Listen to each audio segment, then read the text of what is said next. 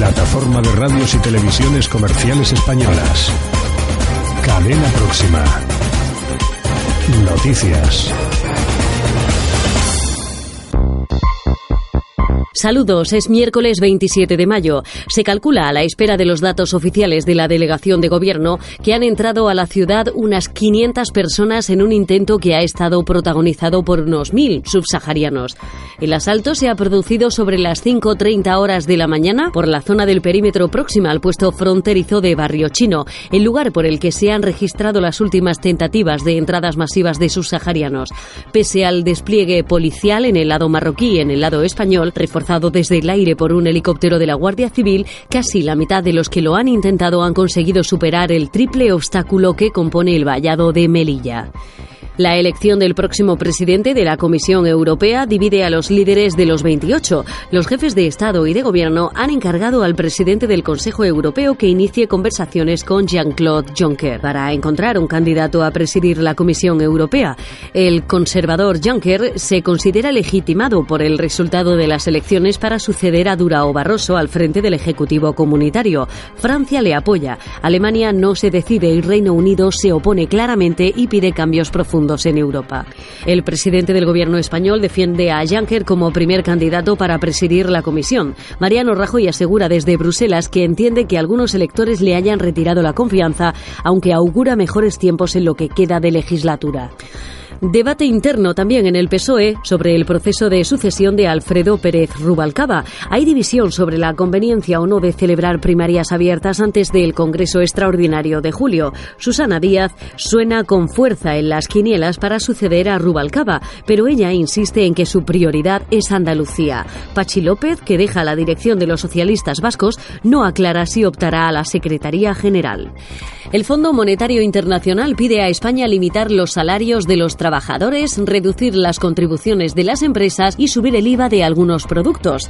La bonanza que aprecia el FMI contrasta con el último sondeo del Instituto Nacional de Estadísticas, que dice que uno de cada cinco españoles vive por debajo del umbral de la pobreza y casi el 17% de los hogares en España llega a fin de mes con mucha dificultad. Por su parte, el ministro de Economía ha recordado que el Gobierno tiene su propio esquema de reformas y va a continuar con algunas.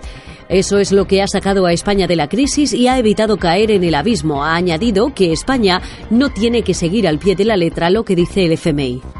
El exconseller de Solidaridad y Ciudadanía del gobierno valenciano, Rafael Blasco, ha sido condenado a ocho años de prisión y veinte de inhabilitación por malversación, tráfico de influencias, prevaricación y falsedad en el denominado caso Cooperación, ha informado el Tribunal Superior de Justicia.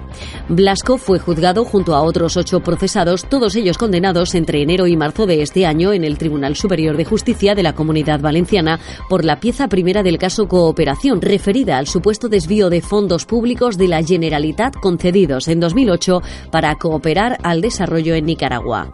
Más cosas, la firma de nuevas hipotecas para la compra de viviendas se elevó en marzo el 2% respecto al mismo mes de 2013, en lo que fue su primera subida en casi cuatro años, es decir, después de 46 meses de descensos, según los datos provisionales publicados hoy por el Instituto Nacional de Estadística. En marzo, el número de hipotecas nuevas constituidas para la adquisición de una vivienda alcanzó alcanzó las 16.625, en tanto que el importe fue un total de 1.702,3 millones de euros. En deportes, Vicente del Bosque va a esperar a Diego Costa. El seleccionador dice que es moderadamente optimista respecto a la recuperación del delantero hispano-brasileño. Sergio González entrenará al español y Caparrós deja el levante. Y en ciclismo, el colombiano Nairo Quintana es el nuevo líder del Giro de Italia tras imponerse en la etapa reina de la carrera. Terminamos con el Premio Príncipe de Asturias. El químico valenciano Abelino Corma ha sido galardonado con el Premio Príncipe de Asturias de Investigación Científica y Técnica 2014. Un total de 39 candidaturas de 17 nacionalidades optaban a este premio, cuarto de los ocho galardones internacionales que convoca anualmente la Fundación Príncipe de Asturias y que este año alcanzan su 34 edición. Pues hasta aquí por el momento. Volveremos con más información en próximas ediciones. Gracias por su atención. Plataforma de radios y televisiones comerciales españolas. Cadena próxima. Noticias.